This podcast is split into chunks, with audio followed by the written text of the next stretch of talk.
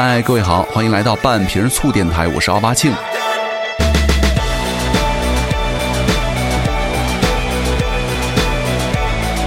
那今天呢，我想跟各位来聊一个有趣的话题哈，就是我们来说一说职业这件事情哈。因为之前有告诉过各位哈，其实咱们半瓶醋呢，不仅仅是会跟各位一直来说一说什么健身哈，啊，你想一下，咱们人身上就俩胳膊仨腿的是吧？来来回回说了一两年了，差不多，其中中间呢，我觉得要有一些其他的内容来填充进去才好听一点哈。其实这个也是我。很喜欢的一个系列类型了。那我之前也有自己做了几期了，它是从这个 GQ 杂志上获取了这么一个板块，叫做职业性价比系列，就是来跟各位来说一下不同行业的从业者眼中自己的行业情况。比如说什么空姐啊、酒店大堂经理啊、健身教练呢、奢侈品代购啊，也有很多很多哈。那今天呢，我们就要跟大家来分享的这个群体呢是快时尚销售。相信各位都买过快时尚品牌的东西吧，H&M、Zara、优衣库是吧？所以说今天我们就来看一下他们眼中的自己的工作跟顾客是什么样子的，我觉得挺有意思的。有猎奇心理的人就好好听一下就行了。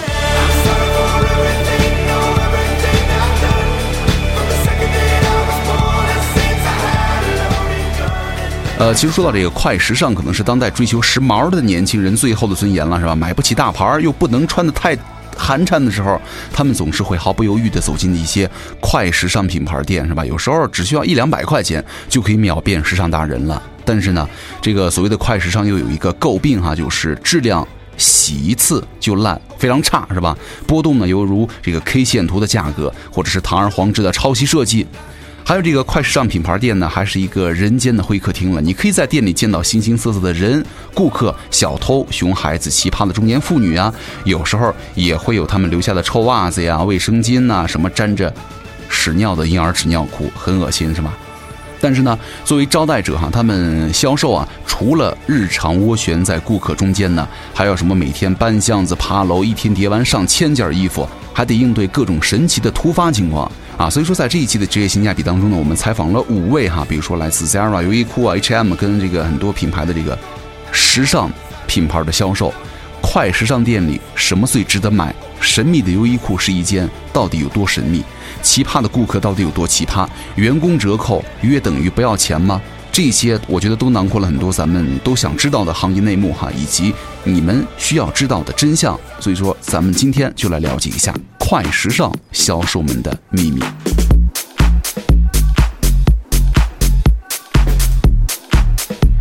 第一位口述者亮入行三年，是优衣库的销售，他的关键词叫做在试衣间当中啊，每天都有恐怖片上演的现场。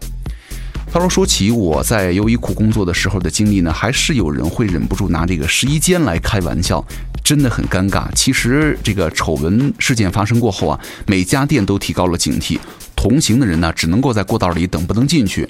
那我在优衣库工作了有三年了，我发现其实不管是对于顾客还是员工，试衣间都是一个能够看到各种人性侧面的地方了。”我最怕的就是轮到试衣间的岗了，因为第一会没完没了的挂衣服、拿试衣牌儿；第二呢，有人看排队人多，就索性拿二三十件衣服一起来排。但是呢，我们规定只能够最多拿五件嘛。但是呢，那些拿很多的人呢，出来以后一件都不要。如果碰上了打折季，一天下来我们能够攒几千件试穿过的衣服，那种长一米、高宽各半米的筐子能够装四五筐。还有在很多其他区域工作的人呢，还不错的新人哈，在这个岗位上工作完一天之后就辞职了，他就像是考验新员工的最终关卡了。如果你能够扛过去以后，以后也不会出现辞职的情况了。我有一阵子对试衣间很恐怖，就觉得呃，它像惊悚片里的浴室一样让人害怕。你在打开之前呢，你永远不知道里面会有什么脏东西等着你。我见过男人的臭袜子，女人的卫生巾，还有婴儿的纸尿裤。但是啊，他们在进入试衣间之前呢，都是衣着光鲜的大人和长相可爱的小天使。你们能想象得到吗？你们受得了吗？总之，这些经历啊，让我深刻的理解了什么叫做人不可貌相。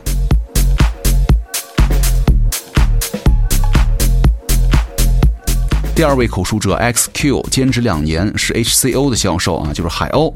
那他说能够来我们这个店工作啊，就是获得了颜值认证了。因为我在这儿兼职两年了哈，这个店给我最多的印象就是阳光、海滩和鸡肉了。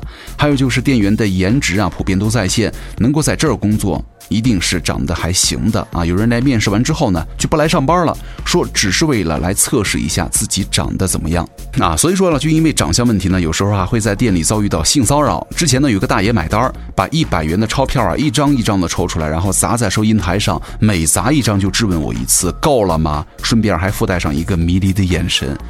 太恶心了，然后还有一些奇葩顾客呢，就是之前有个粉紫色头发大妈，说她上个月在店里啊买了一条裤子，第一次穿就崩了，她是穿着这条裤子来的，屁股缝上的线条都崩开了，内裤的颜色清晰可见，然后她喊着要退钱，否则就要告我们。然后其实好笑的事儿还很多哈，有一次一个中年妇女呢来退衣服。这个收银台同事啊，长得像混血，然后就跟他解释说：“Sorry，衣服是没有质量问题，我们是不能退的，退货要降低店里这 UPT，也就是顾客的平均购买量。”然后那位妇女大概就是觉得我同事是外国人，然后憋了两秒钟就对他大喊：“你没有你们这种说法的，全球都是三十天无理由退货，你这样搞，什么 everyone 都得 unhappy 啊！”我的英文也很差劲哈，就是他们就是会用这种蹩脚的英文跟我们对话，然后就是很搞笑的样子。其实还有很多顾客误以为这个 S A 跟在身后呢是为了推销，我们又不是屈臣氏，快时尚品牌没有业绩提成这一说哈。很多时候我们只是考虑你是不是需要帮忙，或者单纯的想跟你打一招呼，提供一些穿搭建议而已。跟着你真的没别的意思。就像第一天培训的时候，经理对我们说，争取每一位顾客你都能够帮到，这样的话你就是一名合格的销售了。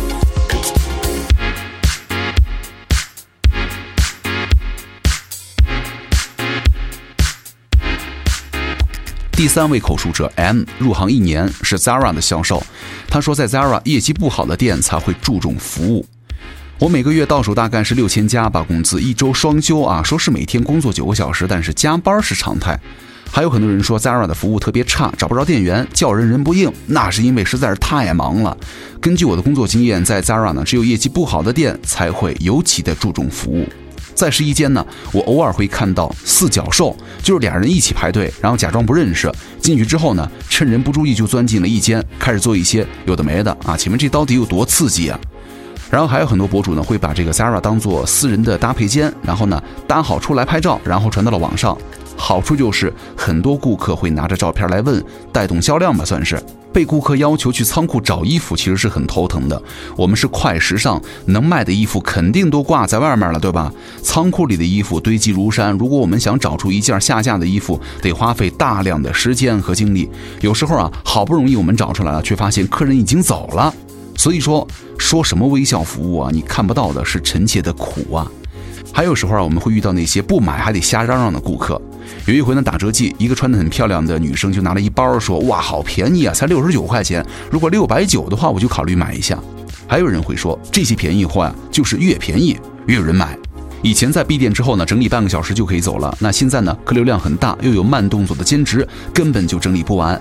还有很多顾客呀，硬是拖到了最后一刻才走。我们喊麦，他们就当没听到一样，继续翻了，把整理好的衣服又翻乱了。我们又得加班了。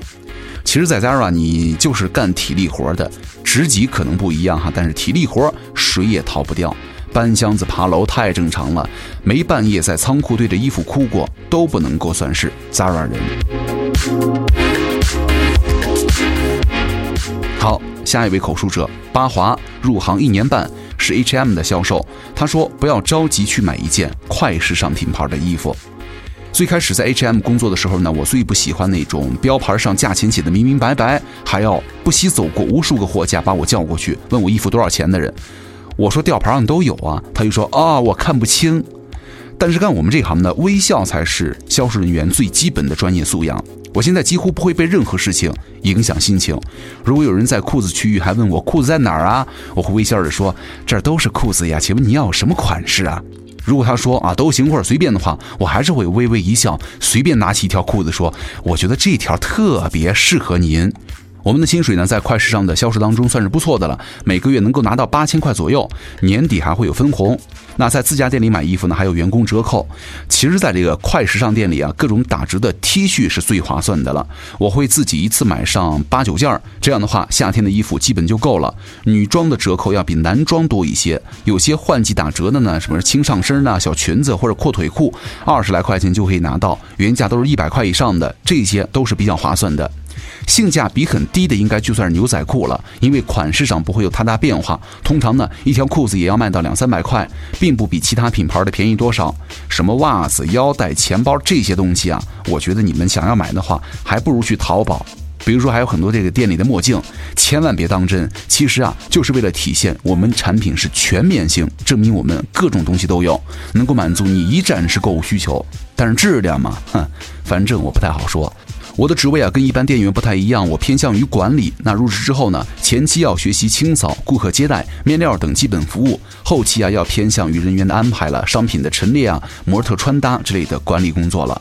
商品陈列其实是有策略的哈，像这个素 T 呢要叠放，可以看到很多种颜色，有设计感的尽量是挂放，比如束脚裤叠放，一周能够卖两三条，但是要挂起来的话，销售量可能会翻两到三倍。有时候啊，你会看到标签很厚的一层哈，那些都是为了去库存、亏本而卖的。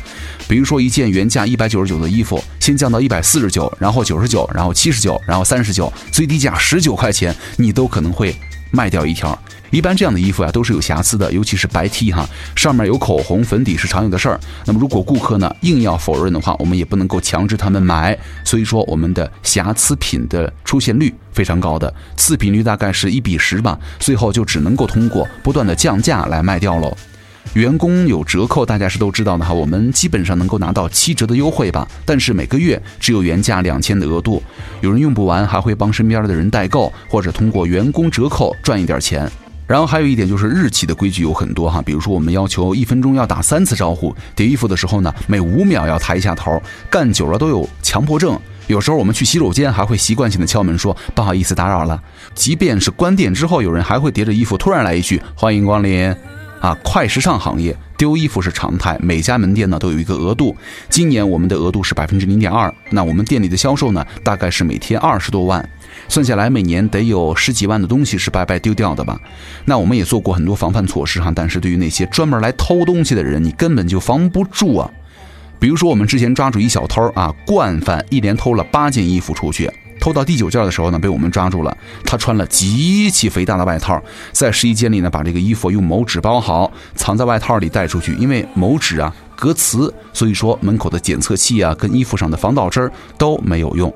我还曾经遇到过团伙作案，就是三到五人，有人负责盯员工，有人负责偷，还有带小孩推婴儿车来的。因为婴儿装是没有防盗针的，放在车里推出去很难察觉。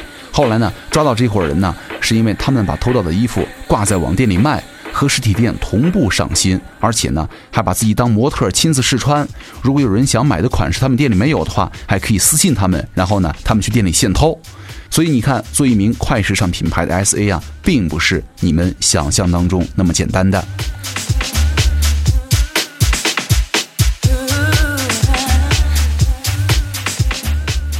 好，那这就是今天给各位的职业性价比系列之快时尚销售了哈。所以说看了这个之后呢，给我的第一感觉就是，拜托各位，你们下次再去试衣间试衣服的时候。不要一次拿十几二十件衣服这样去试了，给人家增加额外的工作量。而且呢，如果你们试完了，也尽量能够把自己整理好的衣服给人家挂起来，然后给递给别人啊，或者给人家的时候说一声谢谢。千万不要理所当然的认为自己进去试衣服了，你就应该给我怎么怎么怎么地哈。我觉得真的很辛苦，而且每天都这样了，还能够笑脸相迎，你们心理素质真的是强大到不行，真的。如果是我的话，我觉得怕是干不了几个小时就满口“你大爷、你大妈、你奶奶个腿还好吗？”啊之类的脏话了啊，所以说都不容易，我们多体谅一下吧啊！如果你们喜欢这个职业性价比系列的节目的话，也可以来留言告诉我，以后呢我也会多出几期类似的，也让大家能够了解一下不同群体的生活是什么样的。好，那这就是今天的职业性价比之快时尚销售，各位也可以来关注我的微博奥巴庆就行了，咱们下期再见，拜拜。